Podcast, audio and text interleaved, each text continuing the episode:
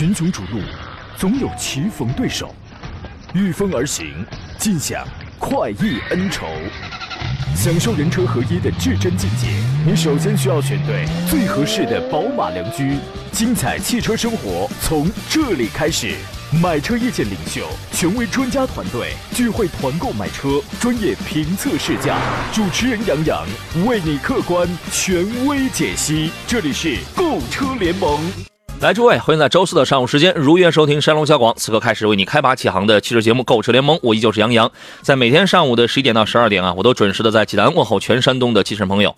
我发现呢，减肥绝对是这个世界上最为反人类的一件事情啊！你不吃饭的时候，你饿了想打人，可是吃完饭呢，又想打自己，是吧？尤其像我这种人啊，吃的量是真不大，是真不多，可能就是吃的饮食结构不怎么对，然后加上大部分时间呢，你都在坐着啊，不是在车上，就是在这个办公室当中伏案，是吧？而且还还有一条就是睡眠质量一般。哎，这个时候脑子里你会有一个小人立马蹦出来说：“你不胖谁胖啊？”对吧？就是就是这么一个情况啊，所以今天节目呢，咱们一边一起研究一下选车买车的一些问题啊。您最近有买车计划了，拿不定主意了，或者说是在关注一些什么样的即将上市的新车型了，我们都可以来前瞻、来分析、来呃研究一下。另另外一边呢，还有一个互动话题，叫做你减肥过吗？有独门秘籍吗？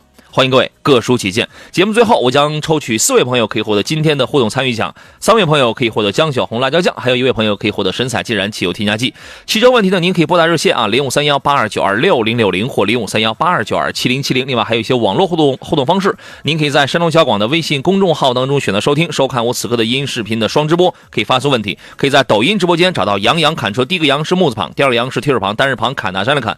有人在抖音直播间问，可以连线吗？连不了啊，此刻连不了啊，此刻在做广播节目。另外呢，微信公众号您可以搜索“杨洋侃车”，然后通过关注这个平台加入到我的车友微信群当中来。节目以外，您也可以搜索喜马拉雅，在音频平台来回听绿色版的无广告的我们的节目。今天做上宾呢是来自北京戴通汽车科技的总监何正茂何大官人，你好，大官人。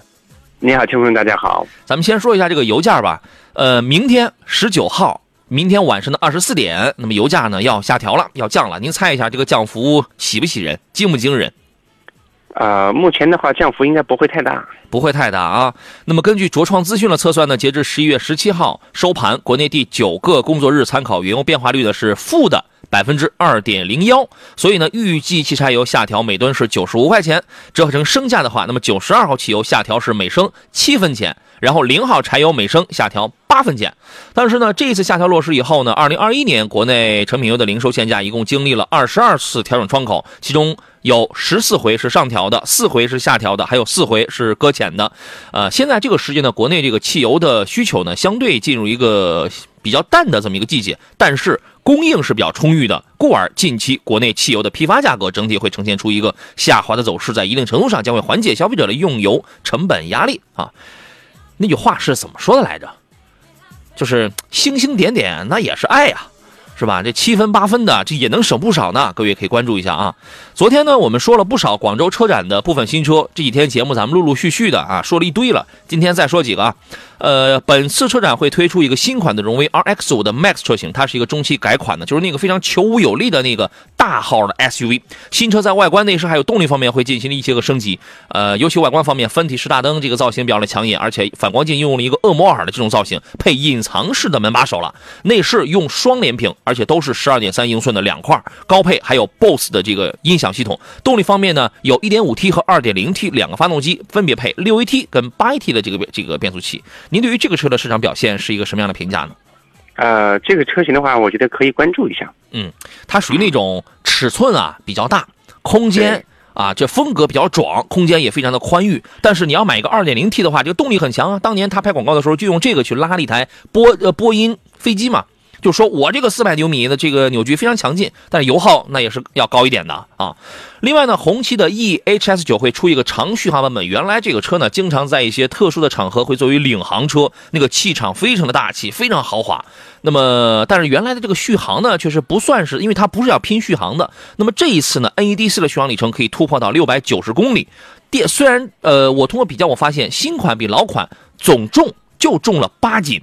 那么所以说，这个绝对不是说增加电池的这个体积啊、容量啊来扩充这个里程的，不是，它有可能是把这个电池的密度提高到了两百几十千瓦时的这么一个密度来增强这个续航里程啊。再说林肯，从长安林肯成立以来呢，先后引入了三款林肯车型进入国产这个呃阶段啊，分别是呃飞行家、航海家还有冒险家，产品线基本上二十来万啊到六七十万。全面这都覆盖了，但是呢，现在林肯家里，你想想，它还有什么轿车在卖吗？MKZ 已经停产了，未来几年你能见到它复活之后，也是前驱改后驱了。还有一台车叫做叫做 Continental 大陆，这个车也是啊，濒临一个非常冷门的这么一个趋势吧。所以说，林肯在本届车展上将发布一台车叫做 Zephyr，那么这也是一个掀背式的轿跑车风，贯穿尾灯，中央的一块好老大的屏幕，一直延伸到副驾驶，那么就那么大。啊，全触控的方向盘，有一种别具一格的科技感跟这个豪华感。车长接近五米了，是一个 C 级了，跟林肯大陆不相上下。2.0T 的排量，这个是没有变的。呃，这次它就首发了，反正这个轿车也得有啊。您对于这个车有什么展望吗？啊，林肯在国内目前的这个销量的话，一直是呈上升趋势。呃，整体的市场铺垫各方面做的挺好。然后，呃，轿车的话呢，确实在 MKZ。这个车型这个没有呃销售之后的话，我觉得国产以后，呃可能会还是跟还是会有一定的销量，还可以啊。因为这种车呢，你包括这个品牌，还有这种车，它你你不要指望说人人都是交火称赞，都说它好。对吧？本身就是这样的情况也非常少。那么在林肯这个品牌上，它可能它就更少。它是一个一一个一个属于那种小众的美式豪华吧，就这么一个群体啊。哈弗呢又会出一个新的紧凑型 SUV，叫神兽。前两天开启预售了，两个动力六款车型，预售价呢是十三点二 W 到十六点九 W。就是对于一个紧凑级 SUV 来讲的话，这个价格不算是多么便宜。啊，但是这个长得很漂亮，它基本上是比较大程度还原了哈弗 X Y 概念车的那么一个设计。内饰方面啊，又撞色，中控台又用了大面积的软性的这种包裹，还有用 Actera 的这种覆盖，就营造一种哎年轻啊轻奢的那种感受啊。它在中控区域你找不到一个实体按键，你找不到，因为它全部的操作都集成在了一呃那两块双联屏上了，一个是十二点三寸的。英寸的一个是十四点六英寸的，所有的功能全在这个屏幕上去那个触控啊。据说这个骁龙八幺五五的芯片让这个车的屏幕的反应速度非常快啊。呃，排量依然是走的是一点五 T 高功率的一个四缸发动机，未来呢呃配七档的湿双离合啊，未来呢可能还会出二点零 T 的版本配柠檬 DHT 的这套混动系统。反正哈弗现在家里啊，这个你从名字来看，赤兔、初恋、神兽啊，就是这一类的车吧。哎，就不停的给你翻着花的给你变一些样式来吸引年轻人的口味，我觉得这个车是值得期待的。当然，十三万二到十六万九的这个预售价确实是在放烟雾弹了啊。还有一个是 A 八 A 八 A 幺会出一个 Hush 的一个创始人版啊，因为这个它是呃去致敬这个创始人嘛，奥古斯登 Hush 嘛。呃，新车呢是基于一台中期改款的奥迪 A8L 打造来的，但是它把这个车身的这个长度跟轴距又进行了再度的加长，并且在内饰的豪华度上进行了一个一个一个升级。上市以后呢，这个 A8 的 A8L 的 Hush 版本呢，将跟迈巴赫 S 的480车型进行对抗，而且这个车是专门是它是中国特供，是专门针对中国市场来设计的一个超豪啊，3.0T V6 发动机也加了48伏的轻混系统，配八档的手动手自一体的这么一个变速波，啊，标配了夸丑四驱啊。您对这个车是一个什么样的评价呢？啊，这个是一个相对呃个性化的定制的一款车型，在国内的话，定制车，呃，注定它是一个嗯，就是呃少数人的一个呃一个大玩具。这个车型，呃，应该说销量的话，可能满大街你都见不到几台。哎，确实如此啊。但是你要在路上，你怎么去分辨一台普通版的 A8L 跟一个 Hush 版本呢？第一是看尺寸，第二看镀铬亮条，第三看 C 柱的那个 H。H O R C H 那个 Hush 的那个标志，当然可能马上某宝上也会出来这么一个东西了哈，你也可以粘一个啊，好吧？今天我们对广州车展，我们就先说这几款车，陆陆陆陆续续咱们已经说了一堆了啊。您有关心的一些新车型，也可以跟我们来聊一聊啊。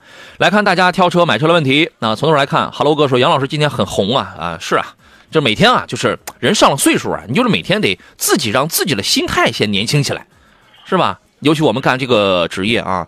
呃，二班说 QL 跟雷克萨斯 RX 该怎么来选？这两个车有很多的地方，它有一些不一样的东西啊。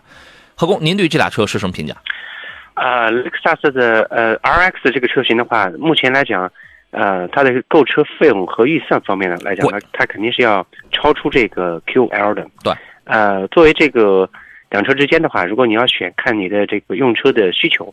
如果说呃呃用的里程数比较大，然后又打算用的年头多一点，你可以买混动版的车型。嗯，然后如果说是嗯、就日常用车要求动力表现比较好，呃喜欢这种呃操控的话，那这个 Q5L 的动力表现无疑是能够满足呃您的需要。嗯雷克萨斯的优势是在于售后啊，开起来很平顺、很经济，而且售后服务你是免费的。你起码你混动车型是六年十五万公里之内，有的经销商呢，他能他能做到十年免费了。官呃这个官标官官宣是六年十五万，普通版普通燃油那也是四年十万公里，对吧？这块是你不用花费用的。但是它作为一个二线豪华品牌，实际上你如果单讲品牌来的话，它是一个二线，但是你单挑 Q 五跟雷克萨斯 RX 来讲的话，从这个品牌力上，你差不出什么东西来。我是这样认为的，何工您呢？啊，对的。对于这个日后的养护使用方面来讲，实际上，呃，也普通的养护费用的话，燃油车型，呃，它相比较这个，呃，这个油电混的车型，其实相差不会太多。嗯。啊、我觉得这个车型主要是看你的购车预算，然后再看看使用场景，然后来确定就可以。就是每一万公里呢，你省个一两千块钱呗，那你就这样算就好了。一两千都可能用不了吧？一千多，一千多，嗯，哎，所以说你就这样，你就这个算就好了，好吧？呃，大闸蟹说杨哥，叉 T 四二二款的年底会上什么？叉 T 四这个车我不记得它有没有什么新款啊？叉 T 四上市的时间本来也不会不会很长，现在你指望它再来改款，可能性不大。嗯，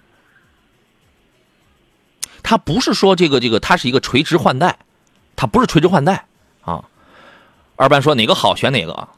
它这个 Q 五跟 RX 它不是说哪个好选，你没你没听懂，它不是哪个好选哪个。你要那你要说车哪个好选哪个，那你还问了，那你还问啥？那你还问啥？是你最关心的点，你是关心售后还是品牌？就我这样跟你讲吧，驾驶感受上 Q 五能强一点，但是 RX 绝对省心省钱。差别是在这儿，什么哪个好选哪个？那那那你这样，那你这那你这辈子什么你都不用问别人，你就你觉得哪个好，那你就买哪个就好了，对吧？顺其自然说，杨老师能评价一下猎豹 CS 幺零可以吗？这个车你我求你了，千万别买了，真的，我为你考虑。我知道我要说这种话，我们有的这个监听部门的同事可能又得说，哎，你这样说可能这个这个这个不太礼貌啊，怎么样？但是长沙的，我有一年我我去到长沙，我参加超级碗，我我去长沙，那个猎豹的工厂都倒闭了。你还买猎豹 CS 幺零？我的天哪！别自个儿往里跳啊！当然了，回到节目当中啊，这个 CS 幺零，我居然没想到这个车现在还在卖。猎豹，你现在真的很有可能你找不到一家正规的 4S 店，很有可能是那种汽贸，有可能还在甩尾货，在卖这东西。哎，我回忆一下，前几年不是说那个谁是是吉利还是谁，不是要接盘这个猎豹的工厂跟生产线来的吗？呃，猎豹，猎豹它是属于指那个广汽，应该是被广汽接盘了。但是这个车型的话，现在是这个市面还有，还真就是库存车型。我个人认为，再便宜也没有买的必要。别买了，千万别买了。咱们不管是谁接盘，但这种车就是站在我们一个专业的一个角度上来看，这种车早就 out 了，早就 out 了啊！好吧，你看。他说：“谢杨老师，你你看，你问对了。你要是单纯就图这个，哎呀，这么便宜，然后买一个那么大个看上去又是又又那个比较凶，你买完你就后悔。我跟你讲啊，有朋友说杨老师你好啊，减肥首先就得吃饱了，吃饱了才有力气减肥啊。谢谢你啊。这个还有人说关于减肥的故事呢，本人有很多。减肥的过程痛并快乐着，但是会严重反弹。体会是管不住嘴，即使迈开腿也是徒劳无益，必须得有恒心呢。对自个儿下药狠点。我要是再有恒心的话，我就。”挨饿了，我就饿死了。我吃的是真不多啊！还有人给我分享一经验啊，说所以这个话题，我是一直在路上呀。五六年前从两百二十斤瘦到了一百六十斤，秘籍，那你这可以啊，你这个成果可以啊。秘籍就是多运动，控制饮食，多出汗。多运动是对的，晚上不吃饭，吃点菜，每天骑行五六十公里。您这个，我每天骑行五六十公里，我到章丘了啊！减肥不容易，且瘦且珍惜啊！谢谢你们，来，各位，您还有没有什么别的办法？嗯，青春无敌问，途昂这个车毛病多吗？据您了解呢？啊，途昂的话，它有三三零、三八零和五三零。嗯。啊，日常来讲的话，这个车型的综合使用还是可以的，没有太多的呃顾虑。但是对于你的行驶里程要大的话，呃，大众上车上常见的一些问题，比如说啊漏水、渗油啊等等等等这些问题，可能到了后期可能会会有，但是前期前五万公里的话，可能这个毛病就很很少见的。嗯，好好养护它嘛。你现在你要挑一个没有毛没有毛病的车，对不起，没有，太太难啊。了。嗯，Gent 说每天跳绳三千，我都快跳成六千了，也没见有什么作用，你知道吗？啊，呃，接着男孩说买啥猎豹 CS CS 幺零啊，直接买中华 V 三，那车你都够呛能买得到了，好吗？还有东南 D 叉三、众泰 T 六百都是限量版，以后不会再量产了，那绝对不会了。你要是冲着收藏、猎奇、奇货可居、收藏这个角度去的话，你就买这些东西，你就这么，你在那里就买这个。吴望春说：“杨老师，下次讲讲增肥的话题，我就想长胖点你操心啊，你试试，你多操点心。这你你想增肥，我觉得挺简单了吧？你猛吃，少动，多操心，熬夜。你看，咱又咱是想减肥，咱没办法。你要增肥，咱不有的是办法吗？是吧？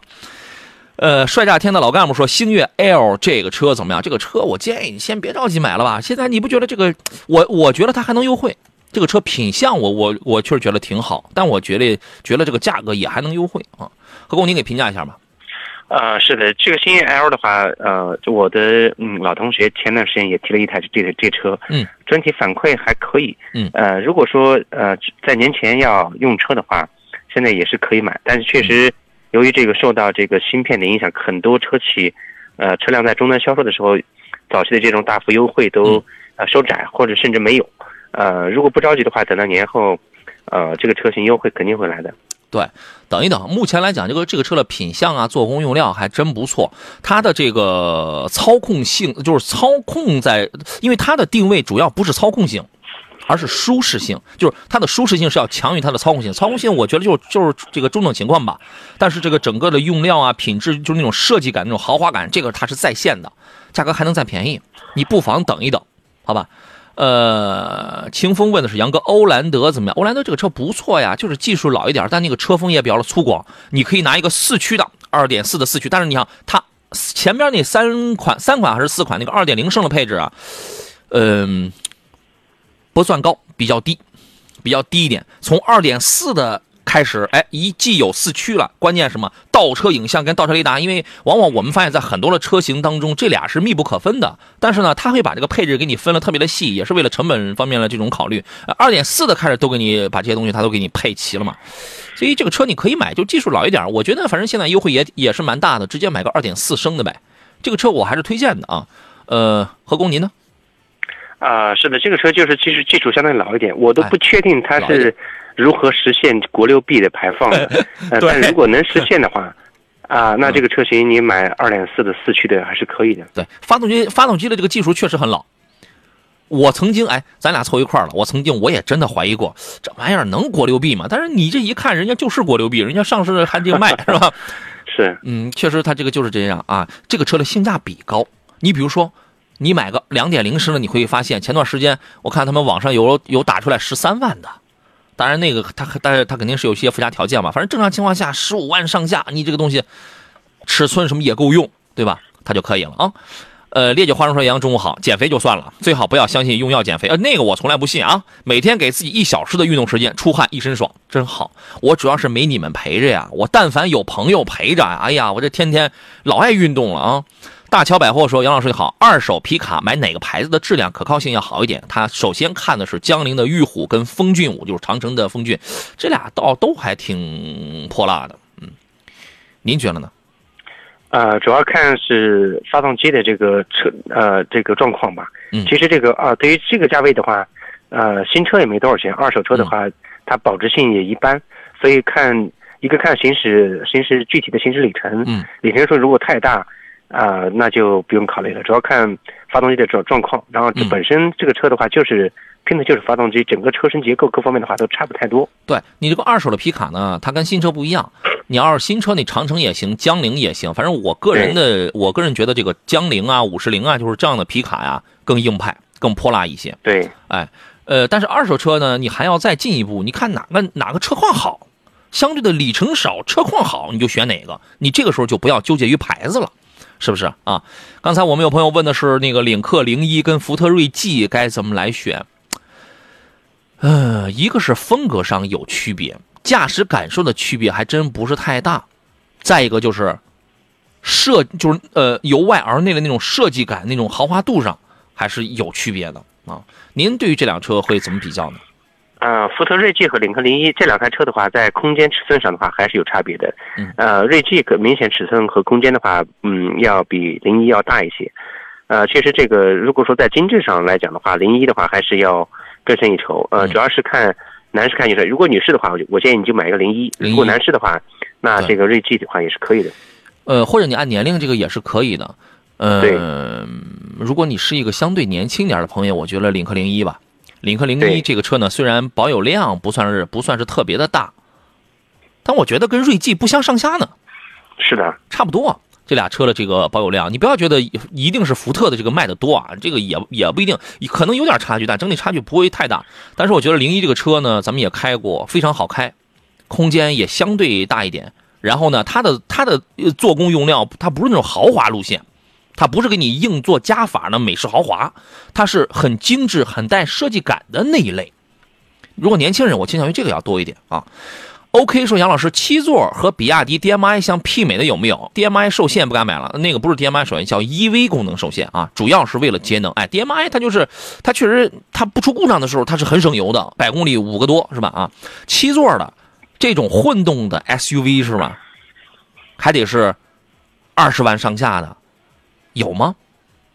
插电混的倒是有，但是七不七座这个不一定。你像途观 L 那种，途观 L 的插电是七座的吗？不是吧？啊、没有七座，途观 L 的话、没有七座。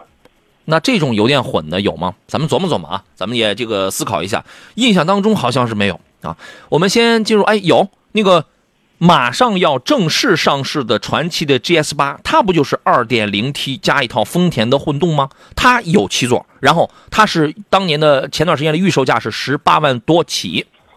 你等这个摩卡，那不也有吗？你研究一下啊。群雄逐鹿，总有棋逢对手，御风而行，尽享快意恩仇。享受人车合一的至臻境界，你首先需要选对最合适的宝马良驹。精彩汽车生活从这里开始。买车意见领袖，权威专家团队聚会团购买车，专业评测试驾。主持人杨洋为你客观权威解析。这里是购车联盟。来，这位十一点三十一分，继续回到星期四山东交通广播为全省乃至全国的朋友进行直播的购车联盟的节目当中，我依然是杨洋。各位遇到了选车、买车的问题啊，咱们可以陆续聊起来啊。参与方式我就不再说了，有热线，还有多种网络互动平台。您既可以呃来收看我们的视频直播，也可以这个留言。视频直播的方式呢是在这个我们的官方微信公众号上，还有我个人的抖音直播间里，咱们都可以聊起来。做上宾的是来自北京戴通汽车科技的何正茂，何大官人，你好，大官人。你好，听众朋友们，大家好。对刚才有朋友问我说：“探歌三三零值得买？”我说：“你买探歌，你还得上个三三零，你怎么着？上厂家去去那个定制去啊？你狠狠心，你这个二八零这已经是顶了都啊！”然后他说哎他应该是说的探岳三：“三零对，他说错了，是探岳。我劝你别买。原来网络上不是有一个有一位网红先生，不是这这个张嘴就说我劝你别买这车，我真的我劝你别买，嗯我是真劝啊。您觉得能行吗？啊、这个关键关键问题就是这个前期所一直讨论的热议的这个呃颗粒物捕捉器堵塞问题。嗯，我今天我会发一个视频啊，就是专门来说这个事儿，各位关注一下啊。对，您继续。呃，近期的话，这个因为前段时间的话，一汽大众已经官方出了关于呃颗粒物捕捉器的解决的措施。嗯，补救措施。呃。具体怎么样啊、具体怎么样的话，还得需要看这个后期的这个反馈。对吧？我今天各位可以关注一下这个杨洋看车的这个视频账号，我今天我会发一个这个啊。我劝你别买，我真的劝你别买，好吧？还有一位朋友说，杨老师现在买三二五运动套件版三十七万七会贵吗？二零二二零二二款的是吧？我首先呢，我还是那个建议啊，我基本上我就会建议你添个一万多块钱买个药业，因为我觉得药业版从颜值、从配置上明显它要提升挺大的啊。三十七万七，你这是一个落落地的价格啊！你我我我你不要跟我说落落地价格，因为我不知道它强加了你是，呃一万零八百的装具，还有什么保险啊什么？你告诉我那个车的价格，对吧？你那个原车是三十是三十四万多的是吧？三十四万多，现在给你优惠了多，或者你告诉我优惠了多少个点车价？你告诉我这个落地价，说实在的，咱不知道它强加了你多少东西啊？好吧？还有朋友问凌派这个车可以买吗？这个车卖的也是比较惨呐，您推荐这个吗？呃，同价位可选的车型很多，呃，我不觉得凌派有什么太强的竞争力。如果说想买个凌派的混动呢，是不是是否可以考虑个丰田的双擎？对，对吧？如果说你要我我就不买混动，我就考虑个 1.0T 的凌派，那我告诉你，1.0T 的那就不要买了。对，1.0T 的凌派我开过，老费劲。就是说，嗯，你自己一个人开的时候吧，你要是不急不躁吧，还行。当时他们有人测过油耗，应该也是在六个油上下，1.0T 的嘛。但是你要是坐上几个人，你要急加速的时候呢，这个真的是噪音特别大，车也哆嗦，噪音特别大。哎，所以他给你讲的是一个后排小桌板，给你营造的是一个老人孩子在后排很居家的一个生活场景。他给你讲故事，他不给你讲车广告，他他给你讲故事。你。品一品，你考虑一下啊。张灿烂说，领克零一跟星越 L 选哪个好？它不一样啊。你看，领克零一基本上你抛弃掉 1.5T、2.0T 的领克零一的，基本上起步的入门价格差不多就是星越 L 的一个高配的价格。而且这两个这个这俩品牌在吉利家族当中的定位也不太一样。定位吉利普通版吉利的定位亲民，领克是我家里的豪华高端，它是我家里的豪华品牌。对吧？它本身它定位它就不太一样。当然啊，你要拿一个鸡头跟一个凤尾去比的话，你要肉眼你要去看你肉眼可及的那些个功能配置的话，你会觉得肯定是鸡头要那个啥，要这个丰富。但我觉得这个定位不太一样哦。讲操控性一定是领克零一比星越 L 一定要好，但星越 L 可能会胜在这个配置做工跟实用性上。嗯，基本就这些内容吧。何工还有什么？呃，你要呃图这个空间大，然后这个配置各方面来讲的话。我觉得后期刚呃这个后期出来的这个呃星越 L，啊那明显这个还是要略胜一筹的。呃，你买个顶配的星越 L 那不好吗？对啊，顶配十八万五，基本上就是一个两驱入门的领克零一二点零 T 的这么那么那么一个价格，十十七八万上，对吧？人家还四还那个四驱，哎，你看这你这个就看你比啥了，就看你比啥了。嗯，刚才还有谁问了一个什么事他那个三十四万五千三的那个三二五运动优惠六个点，六个点少点了吧？六个点少点了。昨天昨天还是前天节目当中，我们是不是也是有一个要买那个药业的朋友？他是不是优惠十个点？你看你优惠六个点，那才多少？这个多少钱啊？你优惠六个点，四六二十四，三六十八，优惠两万块钱，确实少啊。就是现在这个行情啊，它就是这个优惠是缩水的，好吧？还是贵啊，比原来的时候这个确实要贵啊。爱你一万年说本田型格怎么样？型格就是东本思域的一个姐妹车型，广本的这个型格。呃，型格会给你保留一个手动挡的车型，但是其他的什么尺寸呐、颜值啊、内饰的这种设计、贯穿空调出风口等等这种设计，呃，基本上跟思域是相似度是百分之九十八。预测价格，我觉得应该会比思域会便宜，您觉得呢？呃。广本的这个这款车型来讲的话，它如果说上市之后要跟这个思域之间发生一些这个呃竞争的话，嗯，那我觉得这个就不是官方的意思，可能价格的话会相差不会太大。但是应该它不然，它如果价格它即便价格跟思域差不多的话，也够呛能争过它的。对，是不是？所以说呢，这个价格相差不大，哎，但是可能会略微低一丢丢，是吧？低个几千块，这个也是有可能的，好吧？呃，夏沫，你的问题昨天我已经回复过了。大众新款的 EVO 1.5T 发动机会不会用在 CC 上？意义不大，这种有有这种可能性，但是这种可能性真的不高，意义不是很大啊。海啸地震说 1.4T 的这个探岳280可以买吗？你去试一下动力吧。你要是，呃，关注两个事儿啊。第一个试动力，你觉得这个排量是满足你一个人用就够了呢，还是说你要拿这个车去满足全家用，让大家都上去都去试一试，对吧？第二一个呢？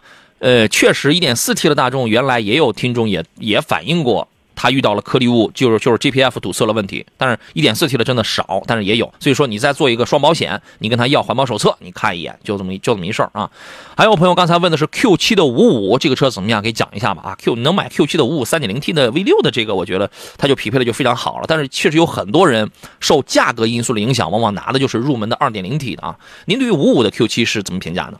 呃，五五的 Q7 这个车型我试驾过，然后这个车型开起来，整体的这个性能表现方面的话，整体还是挺好的。嗯，如果说选一台这个，而且这个车呢它的优惠幅度还相相对来讲比较大。嗯，在这个七十多，然后就可以买到五五的车型，所以说，呃，二点零 T 就不要考虑了，五五是没问题的。二点零 T 的这个入门价格啊，这个确实要差个几万块钱，要差个个位数是吧？不达到十万。但是呢，从整个的，就是那个十万左右。但是从整个的性能上去讲，三点零 T 的这个确实要更充裕啊。你看那么大一两吨三了吧，两吨三了那么大个的一个车，但是哎，我也能保持五秒几，大概六秒就这个就能破百，整个的提速响应也是非常好。所以说资金充裕的话，肯定还是五五啊，这个车没什么大的短板，直接买就好了。呃，还有朋友说锐界建议买哪个版本？锐界买个 Plus 就可以了。具体是豪华呀，这个还这个还是什么运动啊？看您自己的这个呃预算的问题啊。还有人问十万左右轿车买国产好还是买合资好？我负责任的告诉你，你只要选对了，选准了，买国产好。你就十万块钱，你还想你还你还想要个合资？那么你能买到什么样的合资呢？就是挂了个车标的盖板，就这样，啊，何工，您给说一下您的观点吧。啊，对，十万块钱左右的话，你买合资车型，比如说像大众的啊，类似桑塔纳、捷那个捷达，啊，类似这样的车型，你可能嗯能买得到。啊，如果说你要是花十万块钱买一些啊自主品牌的轿车来讲的话，那这个在车辆的性能配置各方面来讲的话都不会差的。但是老有我们的这个消费者担心国产车开不住啊，咱们先不讨论面不面子的问题啊。一时比一时了。呃，对他老有人觉得国产车开不住，就是你自己心里边那种幻想的东西，或者是十十年八年前你对国产车那种固有的印象，就不应该带到现在了。你也得用发展的眼光看。咱们家孩子打小的时候不好好上学，特别淘，那这孩子这一辈子就这样了吗？那不是呀，人家也有那种，哎，突然有一天，人人家花期到了，人家开花了，这个人家一下子转变了。这对吧？你这种情况大家就能听明白，车也是一样的，人家还能不进步了吗？所以说你只要选准了，选主流的最好的这个国产品牌，啊，他就你你真的比十你比十万的合资强太多了。我跟你说，千万这个事儿千万别犟，您一年到头见的车一定没我见的多，一定没我开的多。我很负责任的告诉你，就这个价位，你去选国产车错不了啊。追梦人问的是享域混动这个车怎么样？呃，享域这个车型的话，本来呃市场的销量也也不算很大，非常啊，混动版的技术来讲的话，也也是可以的。嗯，我建议可以这个去试试看嘛。嗯，好吧。有朋友问探界者这个车怎么样？这个车可买，但是就是做工差一点，售后服务您这个提前研究好，你当地的这个 Chevrolet 的这个四 S 店，它这个售后水平是怎么样的啊？还有朋友问说，你呃呃，老师，你说你刚刚说呃十个点的优惠的那个宝马是哪里的？北方的吗？我忘了，也也是我们抖音直播间里的朋友，昨天还是还是前天，然后他来他来讲的，啊，就是现在的这个 BMW 这个优惠，它就是缩水的，嗯，对，有你要找到十个点的优惠的，是概率是很小的，原原来还有十个多呢，优惠幅度都比较小，原来还有十个多呢，咱先不说到二十个点，十七八个点有啊。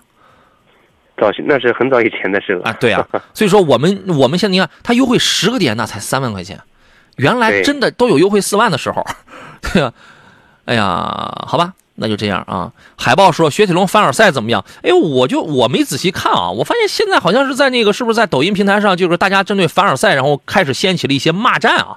但是我从来没有看甲方，我没有去细看甲方他们为什么骂，甲方是怎么说的，乙方是怎么骂，我我没有去看，因为我不关心这个东西，我只关心就是我对凡尔赛这个这个这个东西的一个真实的评价，包括车主对他的一个真实的这个反馈。你说这波网红跟那波网红之间去去怎么去骂战了，去 PK 的，去挑刺儿的，那个我真不关心。所以至于他们具体是说了什么，我也不知道啊。但凡尔赛，我一从一开始我给大家这个建议就是这个车你等，你先不要去买，因为这个车我害怕它有两个问题。啊，您对这个车的评价如何？呃，这个车的话呢，在公关市场营销方面的话，下足了功夫啊，故意掀起了骂战是吧？对，以至于这个网红的话，呃，两者之间可能，呃，双方的话可能有一些骂战。呃，对于这款车来来讲，我赞同你的观点，我持这个观望态度。我甚至于对它的后市的话，并不持，并不是特别的看好。虽然这个，呃，在很多网红呃提到。入门级高配，然后车的定价又比较呃亲民，嗯呃等等呃，我建议还是这个观望一下。对我建议观望的一个理由是，第一是看它的发动机，因为原来因为大家你要注意啊，我记得有一位网红他还说一事儿啊，他说这个他说一什么东西来着？我基本上我看我就划过去了。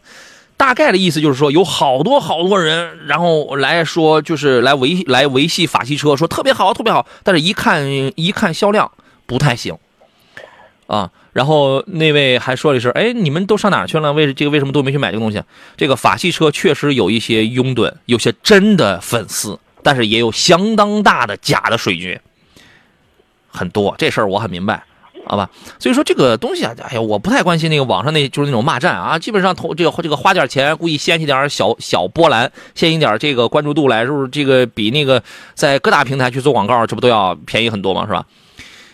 我建议等是一呢，是因为 PSA 的这个发动机原来确实有烧机油的情况，我建议你让别人先买呗，你先看看呗。二一个呢，这个车呢，一旦热度下降。因为它本身这个牌子的市场表现就微乎其微，你看一下价格能不能再降一降？哎，你刚好你用时间来这个说话，一检验质量，二这个检验价格嘛，三聆听口碑，好吧？我们回头咱们找一个这个车来开一下啊。回到最后一段节目当中，我准备试一下橙子托管这位朋友的建议，他说减肥最重要的是不吃高热量的零食，我不吃零食啊，有条件的话下午四点吃晚饭。没条件，没这还真没这个条件，然后就什么都不要吃了，其他正常坐着不动都能瘦，都能瘦下来啊！但是我可以尝试一下，你这个把晚饭提早一下，然后就什么都别吃，就是这条啊，我试试，谢谢你。还有朋友说，有的人为了减肥，用尽各种方法，付出了很多汗水，感觉主要还是增加体育锻炼，控制饮食。本人自零二年入伍当兵。向你致敬啊！后来复原至今，体重就没超过一百二十斤，饭身高一米七二啊，饭也不少吃，就是不胖。医生说是脾胃虚弱，营养吸收不好啊。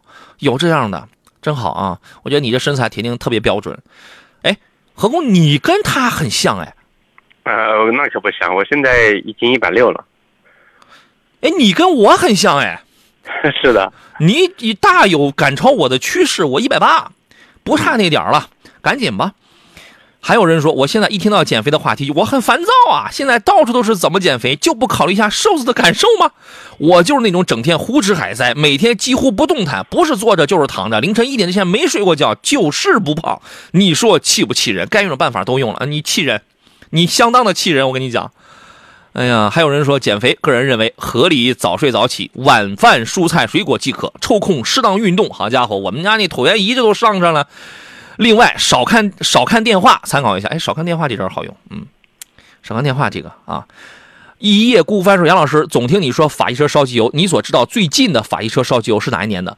网络上有人说是一七年之后的烧机油，不是，一九一九有的车型是一九二零款的，也出现过这个烧机油的情况，这个你可以查一下，也有。所以说你这个东西它就是巧不巧的，好吧？”呃，哪吒的问题是杨哥，一五一六年的两厢幺幺六跟幺幺八，现在还能还能买吗？二手的呗，这个是现在二手车就二手的，当年这个什么，就是这个进口的那个一系是吧？二零，嗯，哎，二零一系，对，如果能遇到这个一五一六的车况比较好的，嗯，啊，这个幺幺六幺幺八这些车型的话，啊，还是很好的，这是后驱的。呃，这个一系非常难得的。他关心的是，哎，我现在我如果要买这买这么一个二手车，有没有什么治不了的通病啊？他说他一六年开过这个车，感觉很好，现在想买一台给媳妇儿接送孩子用。呃，女士开的话，这个车就很好了。呃，主要是，呃，后驱车嘛，冬天如果遇到冰雪路面的话，女士可能驾驭不了。他是泰安的朋友。看地址是是泰泰安，你要是不碰，因为泰安的这个坡路好像也挺多的，是吧？你要是不下雪的话，这个还好；要是下雪的话，这个路况可能就艰难了。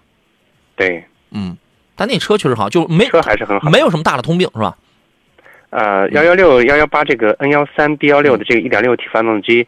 性能不错，然后马力标的一般，但是整车开起来很好，八 AT 匹配很好。嗯，呃，唯一的一个问题就是里程大了以后，这个发动机也存在烧机油。嗯，它跟 PSA 的一点六 T 一样的，是有有有很深的渊源的。对，他俩他两家共同研发五速涡轮增压发动机嘛。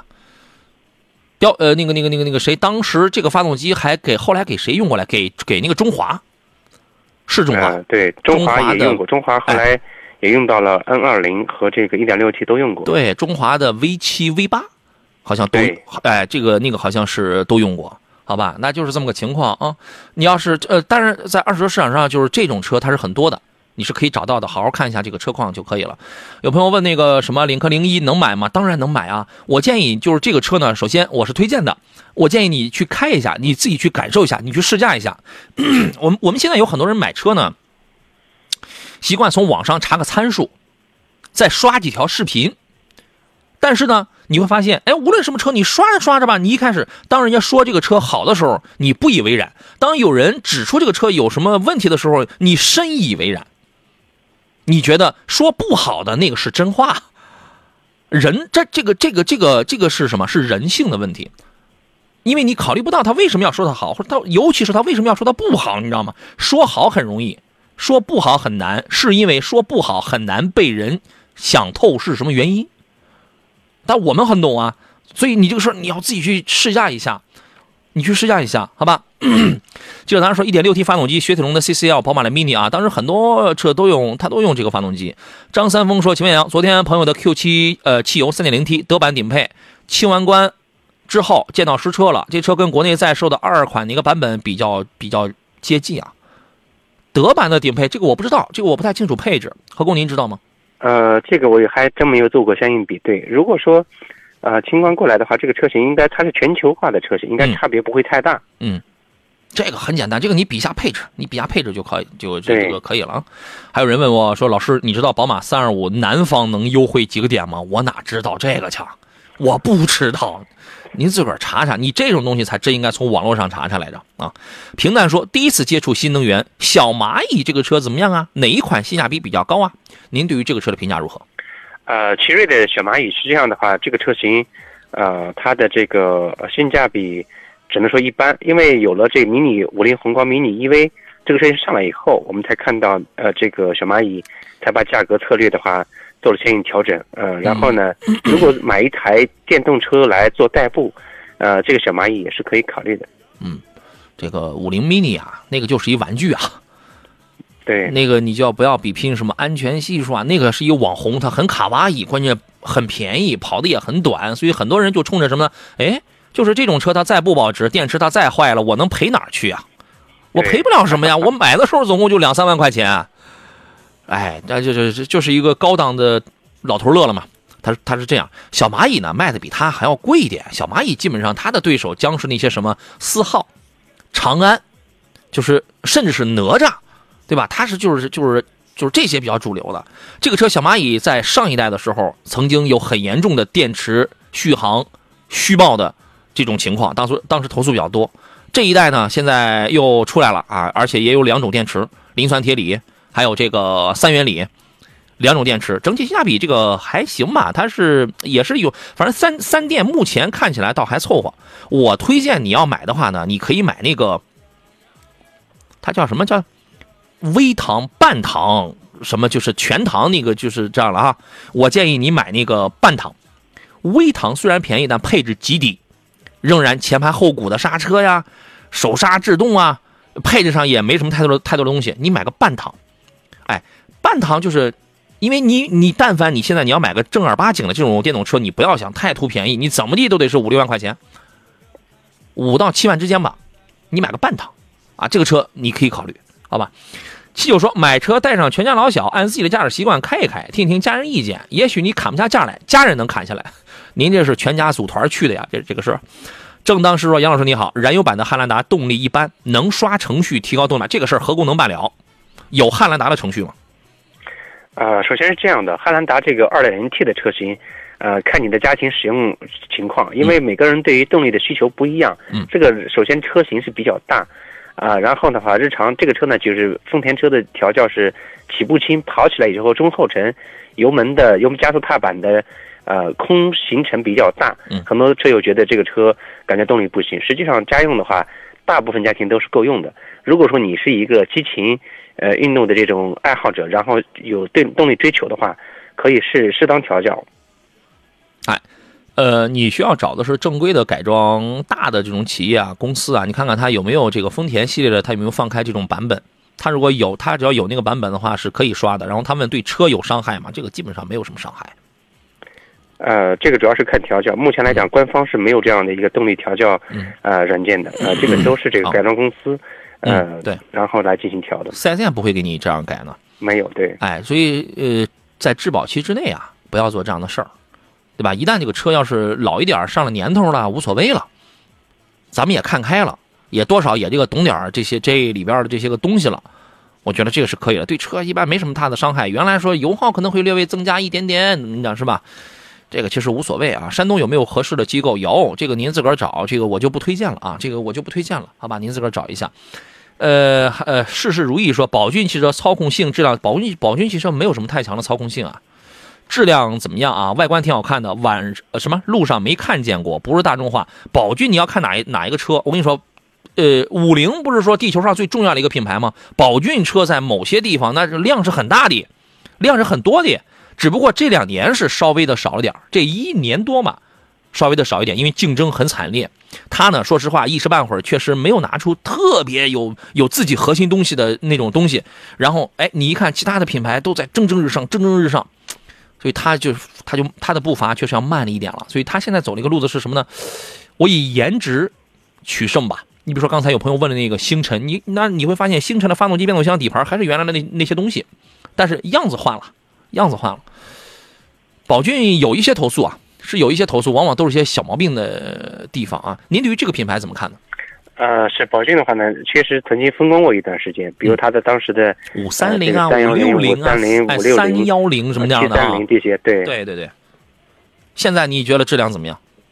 呃，主要是横向来比呢，自主品牌其他车企的话，呃，大踏步进步，嗯，呃，要比这个原地踏步甚至进步微小的这个保险来讲的话，肯定是要。有很强的竞争力的，现在产品力是一个产品企业的这个生存之本了。对，就是对于很多的汽车品牌来讲，哎，你必须要有自己能拿得出的、拿能拿得出手的核心的东西。这个东西呢，可能是你有别人没有，或者说大家都有，哎，但你做了就是比较好。再或者说，大家在这个东西上都差不多，但你在其他的方面你做了一个天头，你锦上添花的东西也挺多，也挺好，是吧？哎呀，反正这种感觉呢，就是你看长城，人家现在又是这个平台，又是那个混动；你看吉利，人家现在又是雷神，这又是什么什么，又是全网的这种阵营布局。你看长安，人家又拼颜值，又是 UNI-V，从那个设计理念上，那个那个那个那个带感上。你再看奇瑞，人家闷头造闷头，把这个发动机人家是这个独家的，怎么样怎么样？总有东西，总有自己的东西。哎，你像宝骏好像这两年有点默默无闻了吧？就这意思啊。但车还是实用，因为它的价格它比刚才说的那些都低，它走的是这个路线，好吧？送出今天几份奖品啊，先。呃，首先一份神采竟然汽油汽油添加剂送给橙子托管。另外呢，好多留言我都我实在来不及看了啊。还有呃三份江小红辣椒酱，分别要送给的是远方哪吒，还有。这个谁？还有张三丰啊！四位朋友可以在我的抖音账号“杨洋侃车”的抖音账号当中给我发一个私信，发来诸位您所中奖品以及收件的这个详细的地址。再次感谢来自北京的何工来做客节目，咱们下回见。好嘞，拜拜！也感谢电幕前诸位的收听，还有这个收看。兰杰说：“宝骏有模具，呃，这宝骏好像马上要造什么来着？”哎，我前两天我看个新闻，他马上要要要要那个生产什么东西来着？我经忘了啊，回头咱们再说。呃，节目以外的时间呢，各位可以关注“杨洋侃车”的微信公众号或者是短视频账号，可以随时跟我来保持联系啊。有一些问题的话，您可以找一条最新的视频在下方给我来留言就可以了。明天上午的十一点，咱们准时再见，拜拜。